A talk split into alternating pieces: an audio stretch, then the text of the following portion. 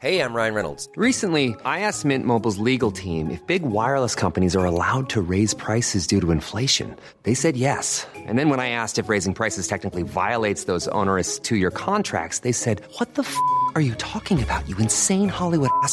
So to recap, we're cutting the price of Mint Unlimited from $30 a month to just $15 a month. Give it a try at mintmobile.com slash switch. $45 up front for three months plus taxes and fees. Promo rate for new customers for limited time. Unlimited more than 40 gigabytes per month. Slows. Full terms at mintmobile.com.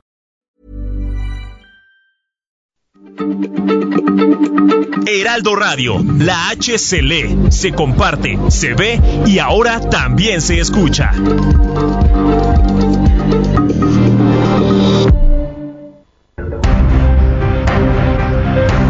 Heraldo Media Group presenta Periodismo de Emergencia con Arturo Rodríguez, Hiroshi Takahashi, con las reglas del oficio. Comenzamos.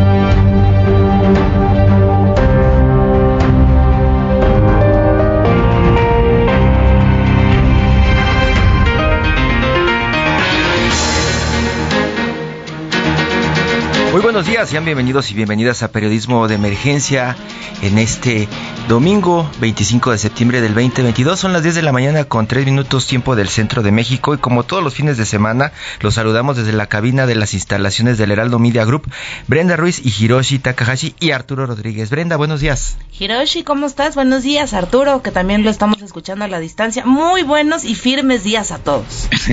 Qué bárbara, Brenda, nos cumpliste eh, el la amenaza. De poner grupo firme.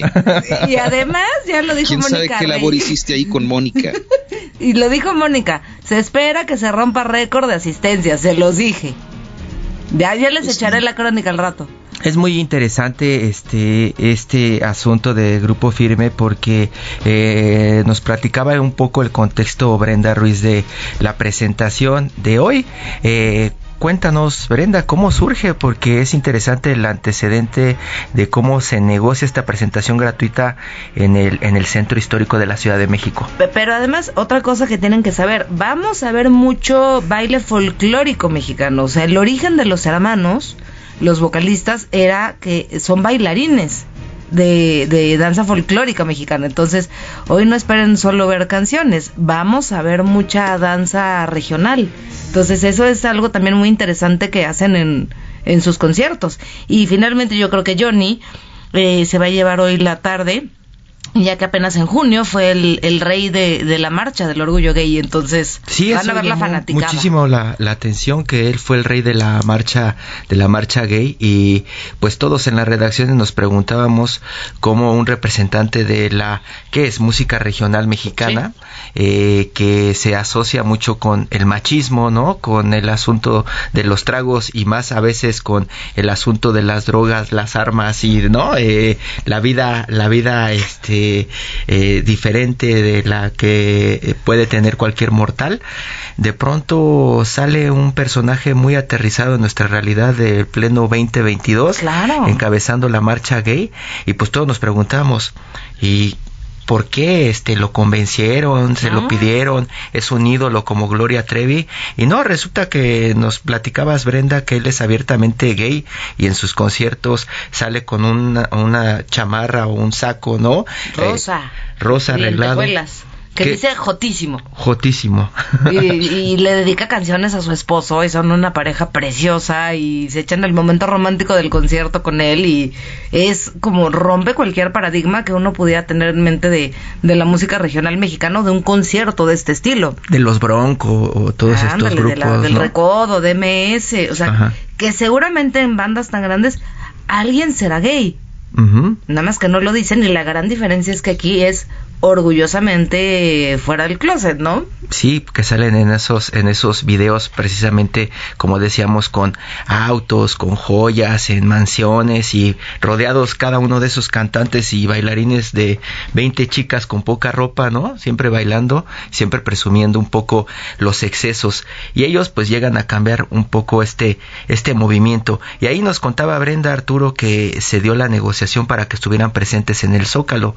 Eh, e- esta negociación que pues prácticamente se hizo por el acercamiento que tuvo el gobierno de la Ciudad de México con el grupo, con su con su manager, ¿no? Durante cuando este les entregan las llaves de, de la ciudad, que pues son en, muy poquitos meses ya ya les dio las llaves de la Ciudad de México, de Las Vegas. O sea, la verdad es que el Grupo Firmes son un fenómeno muy interesante y que está arrasando, o sea, en Las Vegas, boletos pagados tuvieron 65 mil asistentes. Entonces ya se imaginarán lo que nos espera. Que tú estuviste ahí casi, casi. En primera fila. Primera fila cantando. y, este, este asunto eh, eh, también nos lleva a pensar un poco de cómo se está renovando este el gusto y la música, la música mexicana, ¿no? Cuando pensábamos que todo era Tigres del Norte, ya platicábamos ayer, ¿no? O, Jenny Rivera, que, que ya, ya falleció. que en paz descanse. Eh, vemos cómo se está renovando esto. Y Grupo Firme es de Guerrero, ¿no? Tengo entendido, creo que es de Guerrero y se mm. fueron a Estados Unidos y de Estados Unidos hicieron fama y regresaron. Según yo son de Culiacán, pero creo que tienen, creo que tienen una historia interesante ¿Tienen alrededor una historia interesante? porque la gente de Guerrero dice que son de Guerrero. Ah, mira, y la gente de Tijuana dice que son de Tijuana. bueno, habrá que, habrá que ¿Por qué no hacemos una entrevista pronto, Brenda, con tus amigos? Órale, al rato les decimos. Sí, puede, puede ser. Vamos, vamos a platicar de eso, de eso más adelante. Y uno de los temas, Arturo Brenda, que pues llamó mucho la atención este fin de semana, eh, que generó muchísimo, muchísimo ruido este, este fin de semana, tiene que ver con Guerrero, con Ayotzinapa Guerrero, muy cerca de Tixla, muy cerca de Chilpancingo, precisamente de la capital de, de, de Guerrero allá eh, pues sigue sigue eh, el asunto de, de los ocho años de la desaparición de los estudiantes de la escuela normal Isidro Burgos en medio de pues nuevas órdenes de aprehensión en contra de José Luis Abarca expresidente municipal de Iguala y de su esposa María de los Ángeles Pineda. Y ya saben todo el discurso que nos han estado recetando desde hace ocho años. Y resulta que ayer se presenta una filtración en el periódico Reforma lo, lo toman eh, eh, en la redacción, hablan de eh, campo militar y cómo desaparecieron estos estudiantes y también lo retoma esta, esta columna, bueno, la filtración la trae Penilei, su columna Penilei.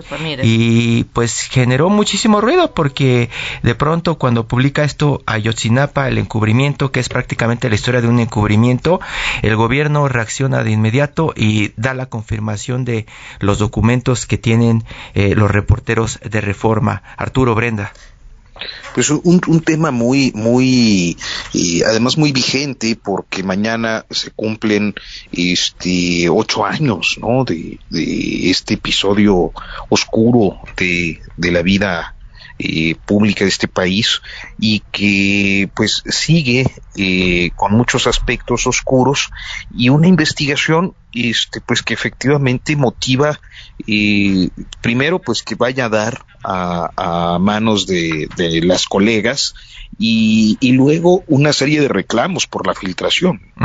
Una serie de reclamos que... dejan muy mal parado al subsecretario Encinas. O sea, para, para mi muy humilde opinión, eh, creo que, han sido un poco injustos. Eh, en, el, en el gobierno, con el, en el trato que le han dado, en el trabajo que él ha tratado de hacer en, en este tema. Y lo dejan de nueva cuenta muy mal parado al salir a, a decir que, reprueba categóricamente esta, esta filtración, pues con lo cual, pues básicamente la confirma, ¿no? Lo confirma totalmente. Tenemos en la línea a Balbina Flores, reportera, activista y representante en México de la organización Reporteros Sin Fronteras. Balbina, muy buenos días, bienvenida nuevamente a este periodismo de emergencia. Hola, ¿qué tal? Buenos días pues tenemos eh, eh, la discusión de, de, los asesinatos del Estado mexicano desde hace desde hace algunos desde hace algunas semanas años ya en este país pero desde hace unas semanas meses eh, se ha intensificado. Y estamos viendo cómo las redes de pronto también magnifican o ponen como malos del cuento a los reporteros. Uno de esos ejemplos como decía Arturo tiene que ver con la filtración que publica el periódico Reforma ayer, la saca Penilei, gana la nota como llamamos en la redacción, gana esta columna muy bien y de pronto las redes se vuelcan contra Penilei Ramírez por pues, prácticamente informar, eh, Balbina. ¿Esto puede ser parte del termómetro de lo que está aconteciendo en México o es una situación que pasa en todo el mundo con esta interpretación que se está dando del periodismo y de nuestra labor? Bueno, sobre este tema creo que, mm, bueno, los periodistas eh, hacen su trabajo, ¿no? Y no siempre el trabajo o lo que se publica es es aplaudido, ¿no? Y en este caso creo que eh, es lo que está pasando con, con Penny con lo que ha publicado. Digo, hay cosas interesantes que ella indica, pero también hay que decir que hay otras cosas que, que ya se habían señalado en otros años. Con relación al caso Ayotzinapa, ¿no? No es, no es que sea algo tan novedoso, sino realmente los señalamientos directos son los que hacen mucho ruido, ¿no? Y eso no siempre, no siempre gusta, pero también hay que decir que las y los periodistas no están para agradar a nadie, ¿no? Arturo. Sí, eh, Balbina, muy buenos días, gracias por tomarnos esta comunicación. Eh, es un contexto complejo y en estos días el Tribunal Permanente de los Pueblos eh, pues emitió una ¿cómo pudiéramos decir? sentencia eh, contra el Estado mexicano por, llamarlo de, de, esa manera, y precisamente pues en materia de libertad de expresión. ¿Qué es, qué es eh, en concreto lo que concluyó este, este cuerpo, eh, pues eh, digamos, con cierta autoridad moral, sobre todo, pues desde su fundación por la proximidad a, a, a, movimientos sociales y, en fin, al tema derecho humanista? Bueno, con relación al, a la condena que hace el, el Tribunal Popular de los Pueblos en La Haya, que ocurrió el, el lunes 19 de septiembre en La Haya, em, en concreto, bueno, lo que lo que em, concluye el, el tribunal es que el Estado mexicano, igual que Siria y Sri Lanka, son, son, son responsables por graves violaciones a los derechos humanos. El caso de México específicamente señala, es el caso de Miguel Ángel López Velasco, un periodista de Veracruz, donde se indica claramente que las graves violaciones son con relación a la vida, a la, a la libertad de, expresión y obviamente al derecho a una justicia eh, pronta, ¿no? Son como los tres aspectos en que concluye el tribunal en su en su acta en su acta de, acusación a, al gobierno mexicano y obviamente pues hace una serie de recomendaciones y mm, que son importantes y que nosotros consideramos que deben ser tomadas en cuenta por parte del Estado mexicano si se quiere avanzar en el claramente en el combate a la impunidad de los asesinatos de periodistas en México. ¿Hace alguna diferencia este tipo de condenas que hemos estado escuchando todo el tiempo, Balbina? Porque prácticamente se presenta el asesinato, lo registramos, la condena, ay pobrecito, lo ponemos en portada, ya pasó. ¿Hace algún cambio o hay algo que se esté haciendo en este momento para proteger realmente a los periodistas en México? Bueno, precisamente una de las recomendaciones que hace el tribunal es que se deben eh, fortalecer los mecanismos de protección que realmente deben prevenir y garantizar la seguridad de las y los periodistas. Eh, si bien, bueno, hay un mecanismo federal que tiene ya casi 10 años de haberse eh, instalado, también es cierto pues que es un mecanismo que tiene una serie de deficiencias y una de las principales que hemos señalado pues es la falta de recursos humanos suficientes y económicos. Y también hay que decir bueno tan es así que pues hay una aunque si bien es cierto que hay más de 500 periodistas que están integrados en este mecanismo también es cierto que hay eh, por lo menos siete ocho periodistas que han sido asesinados bajo la protección de este mecanismo Entonces, eso es lo que realmente preocupa porque desde luego pues un mecanismo tendría que garantizar la, la vida e integridad física de periodistas y defensores, pero esto no siempre ocurre, ¿no? No ocurre, no ocurre y es lo que estamos viendo todos los días en este país, por lo menos que, que no ocurre. Hace eh, muchos años eh, una de las opciones de, de los periodistas, al menos acá en la Ciudad de México, era que salieran. Los periódicos los mandaban eh, a algún otro país, principalmente elegían algunos Madrid para estar un tiempo en lo que se enfriaban las cosas por acá y regresaban a trabajar pero lo que hemos visto, no sé ustedes qué han detectado, es que el problema se ha enfocado mucho en los estados y en los estados pues no hay mucho lugar hacia dónde hacerse. Salir del país es más difícil o moverse entre ciudades pues también es difícil. Eh, ¿Han visto algún cambio en eh, la forma en cómo los periodistas mexicanos tratan de protegerse ellos mismos? Bueno, esa es una pregunta muy interesante porque hay que decir que hay una generación nueva de periodistas eh, joven que, que ha llegado eh, a involucrarse en el campo de la investigación y de y de la información y que esta esta generación desconoce a, veces este tipo de medidas eh, de de seguridad y, y eso también es una situación que hay que señalar, o sea, los medios constantemente tendrían que eh, capacitar y estar al pendiente de, de sus reporteros cuando cubren temas de alto riesgo o incluso cuando hacen coberturas, por ejemplo, de movilizaciones masivas como ocurre en el caso de la Ciudad de México, ¿no? Pero también ocurre en otras ciudades del país.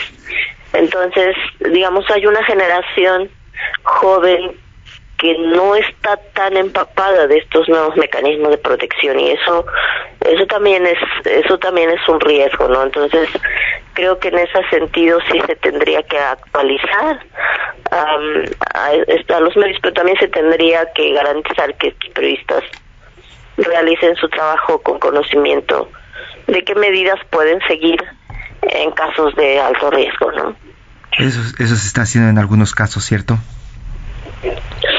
en algunos casos sí, pero no en todos. Eso, lo hemos visto también y, y eso es un indicador. O sea, obviamente esta generación esta generación nueva no no tiene tanto conocimiento de estos mecanismos, aunque también es cierto que cuando se enfrentan ya a hechos de alto riesgo, pues tienen se, se, se ven obligados a conocer e incluso a tener que salir o del país o acogerse al mecanismo de protección, digamos, sin tener como demasiado conocimiento. Pero bueno, el, hecho es que hay esta posibilidad de, de acogerse al mecanismo, tener algunas medidas de seguridad, pero eh, también es cierto que, que estas medidas se tienen que fortalecer de alguna otra forma, ¿no? Arturo Rodríguez. Sí, Balbina, este, y en, en este momento, ¿Y crees que estemos evolucionando a un estadio más, eh, pues, eh, seguro y, robustecido para los periodistas y para el ejercicio de la libertad? ¿O, estamos igual o estamos en franco retroceso? Pues yo diría que estamos igual, porque hay, hay tres temas específicos. Uno, que los contextos de violencia en los que se ejerce el periodismo en México no han cambiado y eso lo vemos todos los días. Además hay que agregar a esta cuestión el tema de pues la polarización y la y los señalamientos constantes hacia medios de comunicación y periodistas desde el poder público eh, pero también existe una impunidad hacia las agresiones a periodistas que no ha retrocedido eso hay que decirlo, no ha retrocedido. Al contrario, lo que hemos visto, por ejemplo, este año 2022, México ya se ha instalado como uno de los países pues más peligrosos en, en el mundo, seguidos por, por solo por países como como Siria, y como Ucrania, ¿no? Que son países que están en guerra, por ejemplo, ¿no? Y por otra parte también está, pues, las condiciones de inseguridad en las que se ejerce el periodismo que tampoco han cambiado. Entonces, eh, quisiéramos, la verdad, decir que algo ha cambiado, pero la realidad es mucho más fuerte que, que esto y pues tenemos que reconocerlo así. Una realidad que de pronto nos continúa rebasando y todos los días tenemos ejemplos de cómo ese poder ese, comienza a, a esparcir dependiendo de la postura que tome ese día. En este caso, este fin de semana lo estamos viviendo con el asunto de Ayotzinapa y estas filtraciones y es un asunto que preocupa seguramente a muchos. Nos preocupan las redacciones porque sabemos, por ejemplo, que si tuviéramos medios fuertes en Guerrero, allá en Tixla, en Chilpancingo, en Iguala, en Acapulco, en la costa, probablemente tendríamos versiones de primera mano y esto se hubiera, se hubiera eh, cubierto, tendríamos mejores datos desde hace muchos años. Lo cierto es que seguimos teniendo una cobertura parcial de lo que está pasando, por ejemplo, allá en Ayotzinapa y nos estamos alimentando de filtraciones, filtraciones y filtraciones cada vez que se requiere. Y eso pues eh, parecería que se repite en todo el país, Balbina. Sí, bueno, también hay que decir que hay zonas de silencio que se han instalado en algunos estados del país y han surgido otras, como es el caso de Guerrero. Guerrero, hay varios municipios donde no haya periodistas que puedan reportear, porque el estado de Guerrero es el estado que más periodistas desplazados tiene, alrededor de 20, si no me, si mal no recuerdo, y esto es un mal indicador, ¿no? Pero también hay otros estados como, como Baja California, como Chihuahua, como Tamaulipas, que ya históricamente es un estado con zonas de silencio bastante profundas. Entonces, nadie nadie está poniendo atención en esto, o sea, porque ya no estamos teniendo información de primera mano, pues porque ya no hay periodistas en esas zonas y cuando hay ciudadanos que se atreven a hacer alguna denuncia, pues se enfrentan pues amenazas y hostigamientos. Entonces, pues eh, este, es un mal indicador para un país democrático como México, porque no se está garantizando eh, no solo el ejercicio periodístico, sino el derecho a la información. Balbina Flores, representante de México de la organización Reporteros Sin Fronteras. Muchísimas gracias, Balbina. Ojalá podamos platicar pronto y tener mejores noticias para las personas que nos siguen. Muchas gracias. Muchas gracias, buenos días. Buen día, Balbina, hasta pronto. Pues ahí parte de lo que parte de lo que estamos viviendo en las redacciones en estos días. Continuamos en periodismo de emergencia.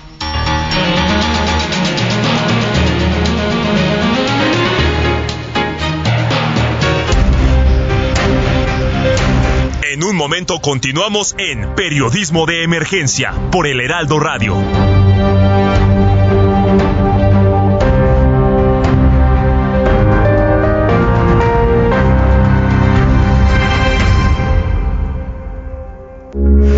Heraldo Radio, con la H que sí suena y ahora también se escucha.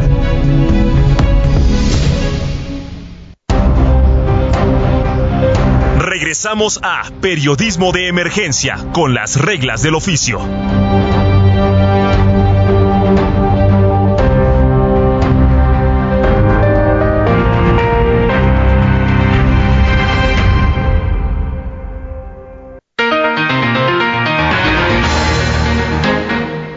De la mañana con 30 minutos tiempo del centro de México. Continuamos en periodismo de emergencia y en este momento le vamos a platicar cómo en Reino Unido y el mundo entero pues eh, le dieron la despedida, el último adiós a la reina Isabel II, quien por más de 70 años estuvo al frente de la corona británica. El mundo entero, incluyendo Marcelo Ebrard con su esposa tomándose selfies que casi genera un escándalo y también pues muchos políticos, miembros de la realeza de diferentes partes del mundo, todos se reunieron allá en el centro de Londres para el funeral de la monarca. Para platicar de ello, también pues invitamos a Erika Roa, periodista colaboradora de la revista Vanidades, creadora del podcast Royalty Report y especialista en temas de realeza, quien estuvo presente allá en Londres en este funeral. Erika, ¿cómo estás? Buenos días, ya ya recuperada del jet lag. Ya, ya, ya recuperadísima. Ever catch yourself eating the same flavorless dinner three days in a row? Dreaming of something better? Well, HelloFresh is your guilt-free dream come true, baby. It's me, Kiki Palmer. Let's wake up those taste buds with hot, juicy pecan crusted chicken or garlic butter shrimp scampi. Mm. Hello Fresh.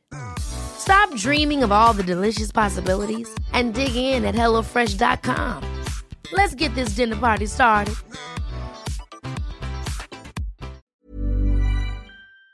Muchas gracias, buenos días. Oye, pues tienes mucho que contarnos de cómo, cómo se vivió eh, el tema en Londres. Yo escuchaba entrevistas que tuviste durante esta semana y qué, qué buen chisme ese, que la mercancía de, de Harry y Meghan estaba ahí ya en las ofertas del 70% de descuento, que nadie los quiere. Exacto, fíjate que, bueno, en, en todo Londres se encuentran estas tiendas de souvenirs y en dos o tres me, me, me encontré que ponían como unos canastos afuera de las, de las tiendas eh, rematando las tazas, los llaveros de esta pareja, pues muy polémica y que durante el funeral la verdad es que robó un poco de atención a la reina, pues por todo el escándalo y la mala relación que hay con los Windsor. Entonces sí, estaban en remate al 50% y también algo que me sorprendió mucho es que unos días después de, fallecida la, reina, yo llegué a Londres el miércoles, creo, ya no me acuerdo, miércoles o jueves llegué, y ya estaban todos los souvenirs eh, conmemorativos de la monarca, eh, ya con el, el año, ¿no? Eh, en el que había nacido y, el año eh, 2022. Entonces, todas las tiendas estaban llenas de estos souvenirs, eh, acompañados con algunos que se les quedaron del, del, del jubileo, pero eran menos de ocho días.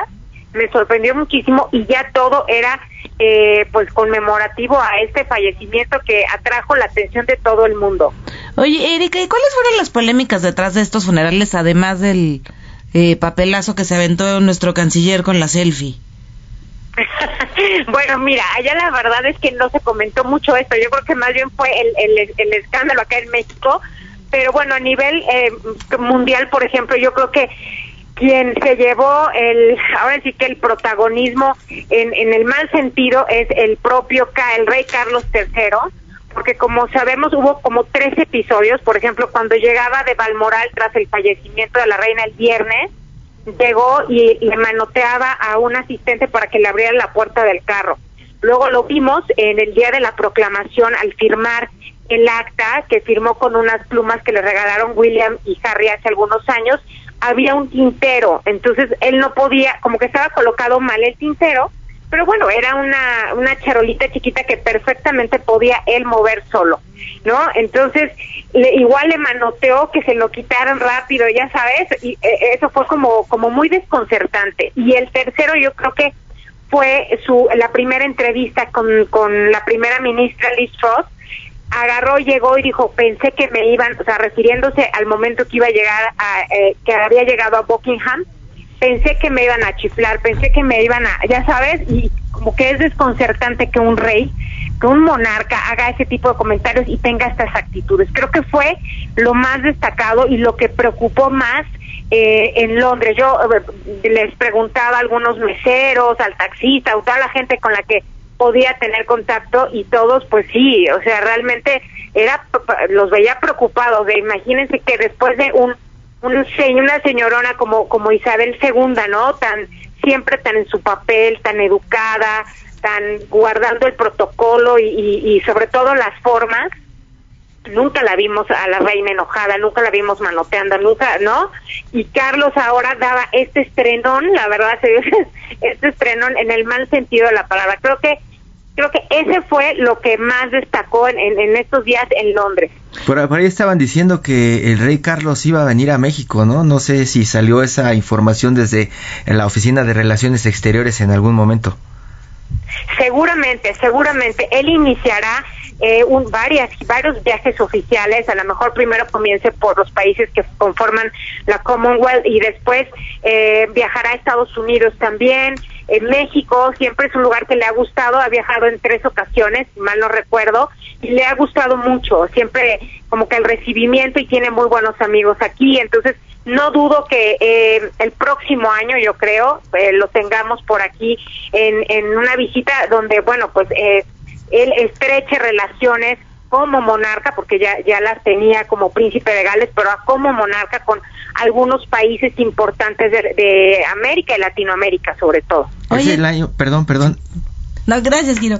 Oye, y justo en ese sentido, Erika, yo tengo esta duda. ¿Tú crees que con estos desplantes que está teniendo el rey Carlos, eh, le alcance en términos diplomáticos y de gestión para mantener al Reino Unido, valga la redundancia, unido? Pues mira, al final es la imagen, ¿no?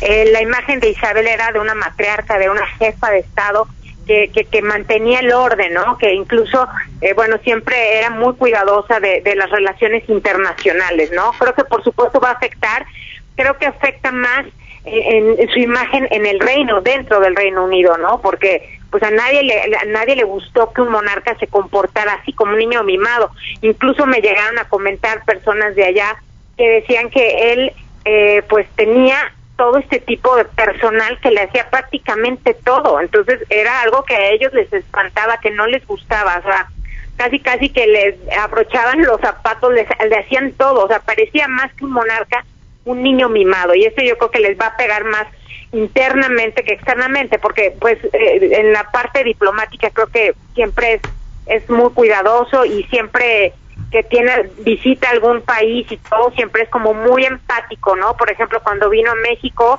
este le encantaban los mercadillos, se puso a hacer pastes en Hidalgo, o sea, como que tiene estos detalles, se puso a bailar en Campeche, pero más que nada creo que internamente en su imagen es lo que le va le va a poder más.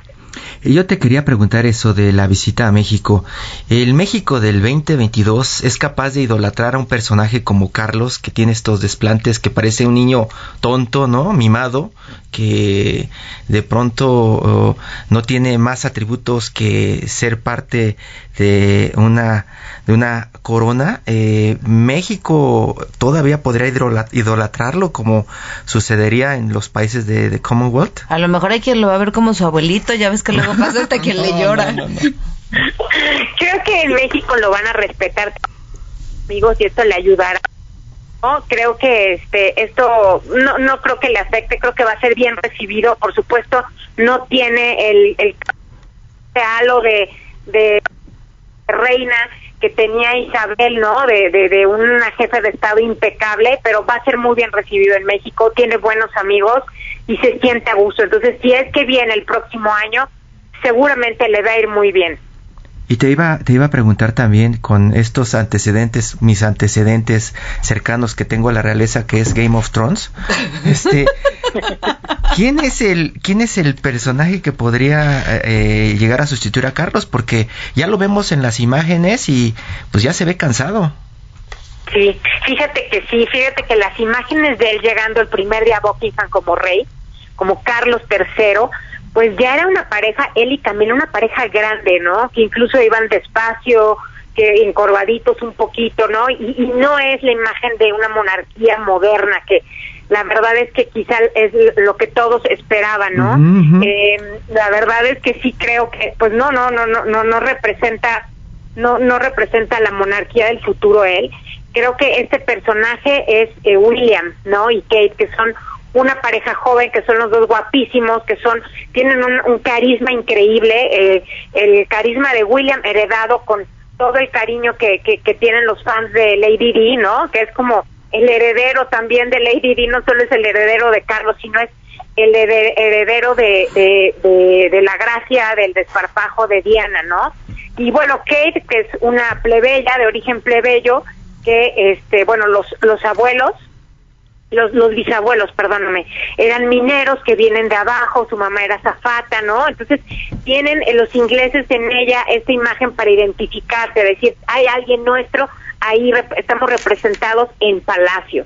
Creo que ellos dos son los personajes favoritos de todos, creo que la reina sí, este, pues no sé, digo, obviamente te- respetó el, el orden dinástico, pero creo que eh, hubieran sido los personajes perfectos. Ojalá, ojalá y Carlos recapacite y, sea un, un sepa cuándo eh, abdicar. Creo que va a ser lo más difícil, ¿no? Porque sabemos que es el heredero que más años ha estado a la espera, ¿no? 74 años a la espera de llegar al trono, ¿no? Ya otros otros príncipes ya lo superaron, está Felipe VI de España, eh, Guillermo de Holanda, que son de, tienen 50 y algo de años, entonces pues ya Carlos es una persona grande. Ojalá y tenga esa sabiduría y esa madurez de entender que es, que limpie, que haga los cambios que tenga que hacer, porque también tiene cambios importantes que hacer en, en la monarquía, pero que sepa cuándo es el momento de retirarse para no poner en peligro a la institución eh, de la Casa Real de los Windsor. Oye, Erika, y sí, al final nos quedamos aquí con la duda y platicábamos, Hiroshi y yo. ¿Sí hubo empresarios mexicanos, figuras mexicanas, polistas mexicanos en los funerales?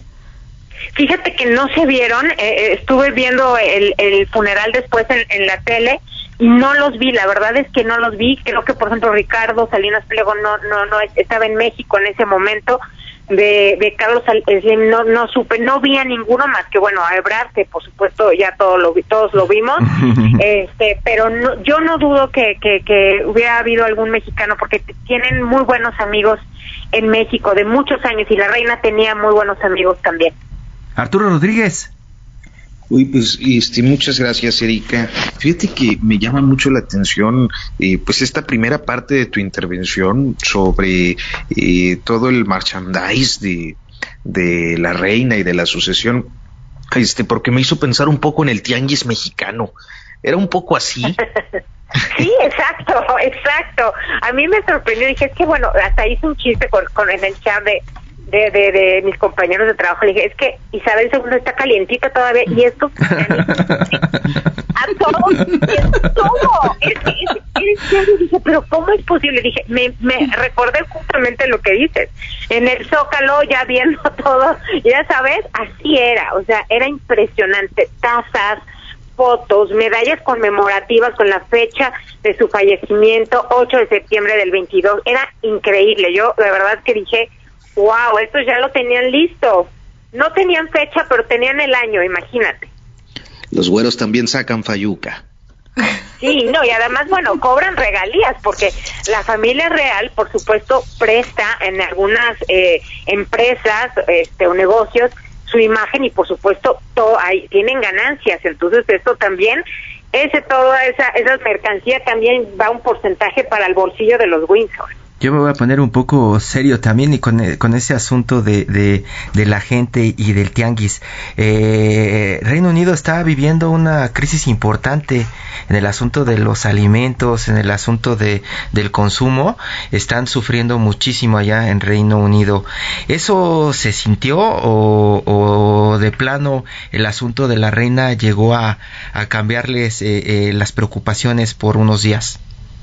Fíjate que yo pensé que la derrama económica que tuvieron esos días quizá era comparable con algún evento, eh, por ejemplo, tipo Olimpiadas, de verdad, era imposible wow. tomar un taxi, uh -huh. era imposible, todos los hoteles estaban llenos, yo reservé un sábado antes de irme, o sea, la reina murió el 8, yo reservé el 10 todo estaba saturado, o sea, de verdad de milagro encontré uh -huh. los taxis, la ciudad era un caos, o sea, de verdad era, decían los taxistas, de verdad pocas veces vemos esta ciudad tan llena y tan caótica, porque además hay que recordar que tenían esta fila enorme de personas que sí complicaban, lo, la acercaron mucho al Támesis, se veía cuando ibas en, en lancha esto, eh, kilómetros y kilómetros de gente, pero es complicado con el tráfico, uh -huh. pues, y finalmente atravesaban calles y todo, entonces tenían como mucho orden, pero había muchísima gente, muchísima gente. Yo creo que la derrama económica que tuvieron fue este solo comparada con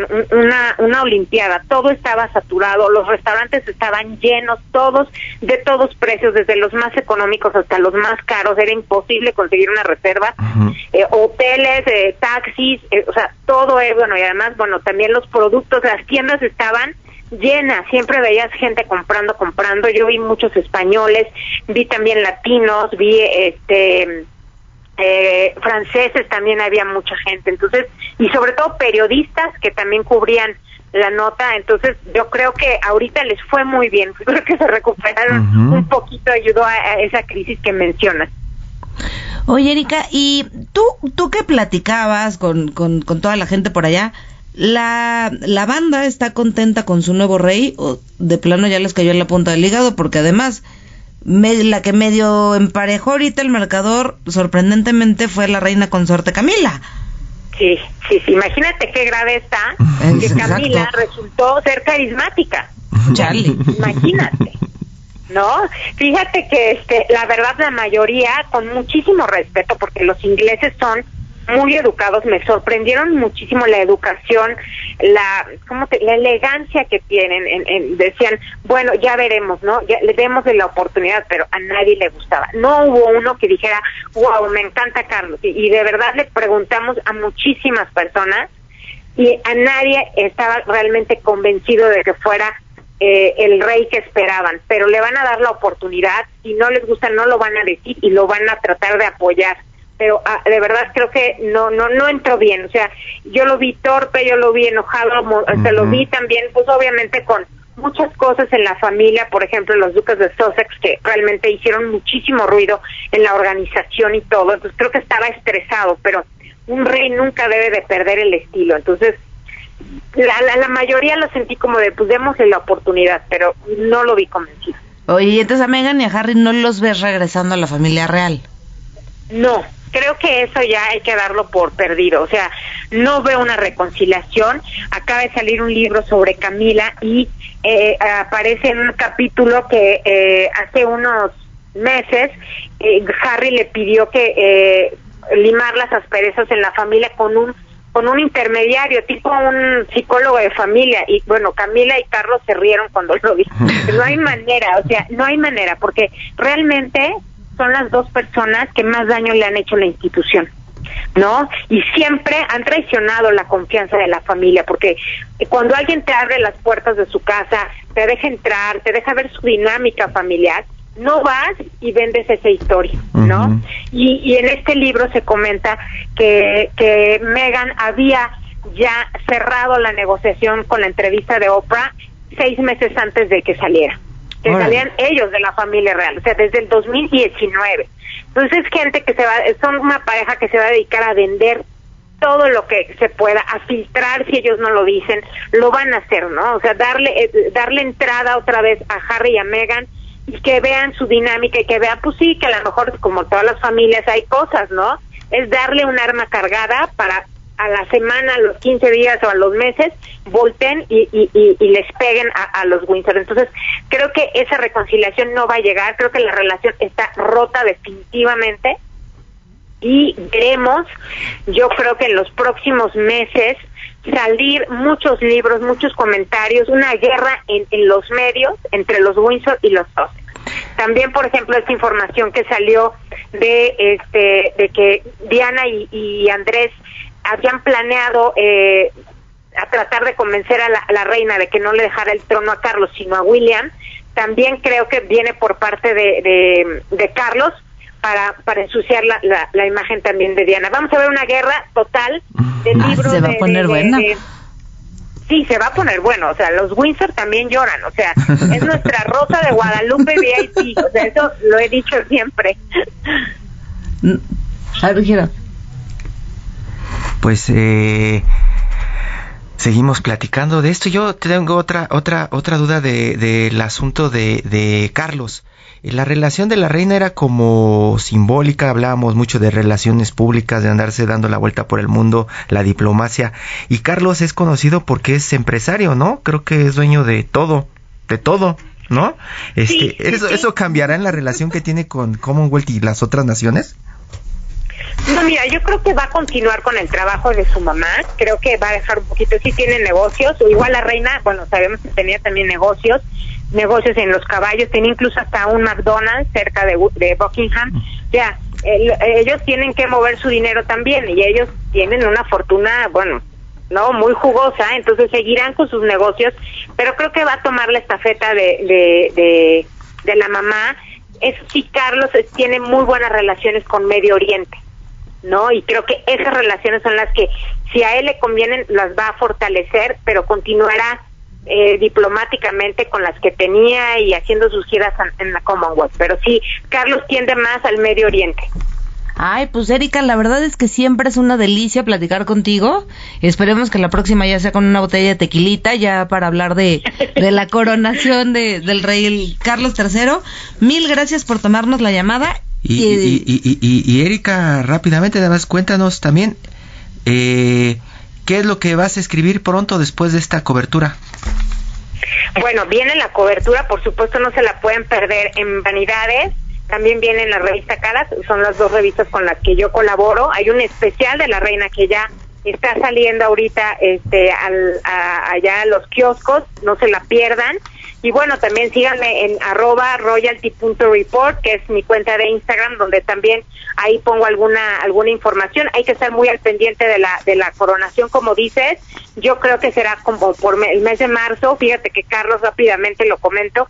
Él es muy eh, muy eh, ¿cómo te diré? Como que cree mucho en la astrología. Entonces, podría ser que Carlos haga su, su, su coronación un día que los astros le indiquen, bueno, yo ya también estuve checando con algunos astrólogos y podría ser el 7 de marzo. Vamos a ver, es una quiniela, hagan su quiniela a ver si a quién nos gustan las quinielas. Estemos al, estemos al pendiente porque él cada año se, se manda a hacer con un, tiene un astrólogo de cabecera como todos los reyes. Es una costumbre que a lo mejor no se dice mucho, pero que estos astrólogos luego les dicen, ah, bueno, invade aquí, no, no hagas este viaje, haz otro. Entonces, vamos a ver, el 7 de marzo es el gran día que, que, que marca un cambio en la vida de Carlos. Entonces, veremos qué pasa pues vamos a vamos a estar pendientes. Y ahí nos metes a la quinela. Nos, nos, no, te, te, te, estaremos llamando para que nos cuentes más de, del 7 de marzo. Perfecto, yo feliz. Muchísimas gracias, gracias por a el ti, espacio que siempre me dan, en serio. Muchas gracias. Gracias, Erika. Gracias. Muy buenos días. Buen día. Oye, Hiroshi Arturo, y fíjense que hoy tenemos unos regalitos de boletos de teatro para la gente que nos escucha, para la obra Fierce.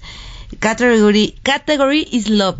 Es sobre Bog, que seguramente ustedes podrían explicar mejor que yo toda esta eh, cultura que nace en Nueva York con el voguing y demás. Pues yo no estoy, yo no lo sigo muchísimo, sé de algunos personajes, pero... Arturo seguro sí sabe, ¿o no? No, a ver, cuéntanos. Bueno, nos, los invitamos mañana a Fierce. Las y los protagonistas de esta historia vivirán experiencias trascendentales que alterarán su perspectiva de lo que es amar y lo que significa la vida.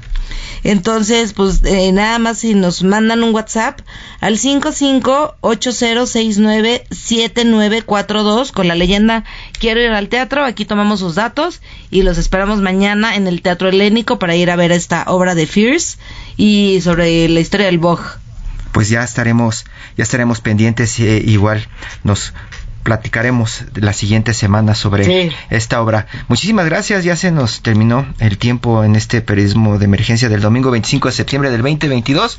Arturo Rodríguez, Brenda Ruiz, muchas gracias. Ya nos escuchamos el siguiente fin de semana con muchísima información. Tenemos pendientes algunos enlaces con, ya saben, gobernadores y representantes legales de algunos asuntos importantes que están generando la discusión en nuestro país. Arturo, Brenda, gracias. Gracias, Buen día. Hiroshi. Buen día. Nos Cuídense. escuchamos la siguiente semana. Hasta luego.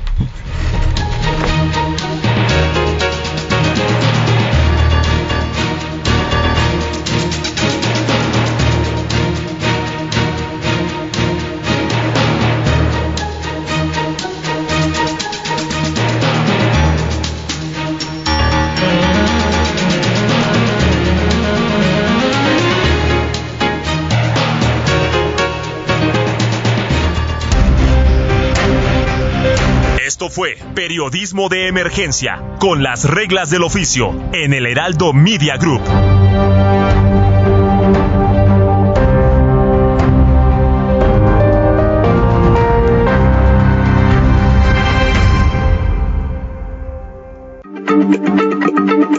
Heraldo Radio, la H se lee, se comparte, se ve y ahora también se escucha.